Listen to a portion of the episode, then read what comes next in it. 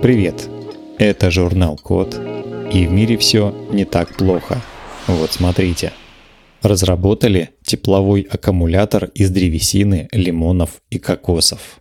Современный климат становится все более жарким, и люди вынуждены как-то охлаждать дома и другие помещения, чтобы в них было комфортно находиться. Часто для этого используют кондиционеры, которые потребляют много энергии и вносят вклад в углеродный след. Это парниковые газы, которые попадают в атмосферу и нагревают планету. В итоге круг замыкается. В Швеции решили пойти по другому пути.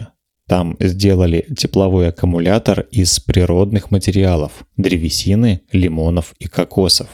Этот аккумулятор заряжается от любого источника тепла, например, даже от солнечного света. Если температура в помещении выше или ниже 24 градусов, аккумулятор, соответственно, охлаждает или обогревает его. Чтобы сделать тепловой аккумулятор, из древесины удалили вещество лигнин. Это что-то вроде бетона в каркасе дерева. За счет этого древесные клетки потеряли цвет, а в их стенках образовались открытые поры. Эти поры заполнили молекулами на основе цитрусовых и кокоса. Так вот, при нагревании лимонные молекулы превращаются в полимер, который восстанавливает прочность древесины, выполняя роль удаленного лигнина и при этом пропуская свет. Когда это происходит, материал захватывает кокосовые молекулы. Молекулы кокоса могут переходить из твердого состояния в жидкое, при этом поглощая энергию, или из жидкого в твердое, наоборот, высвобождая ее. Этот процесс можно сравнить с тем, как вода замерзает и потом тает.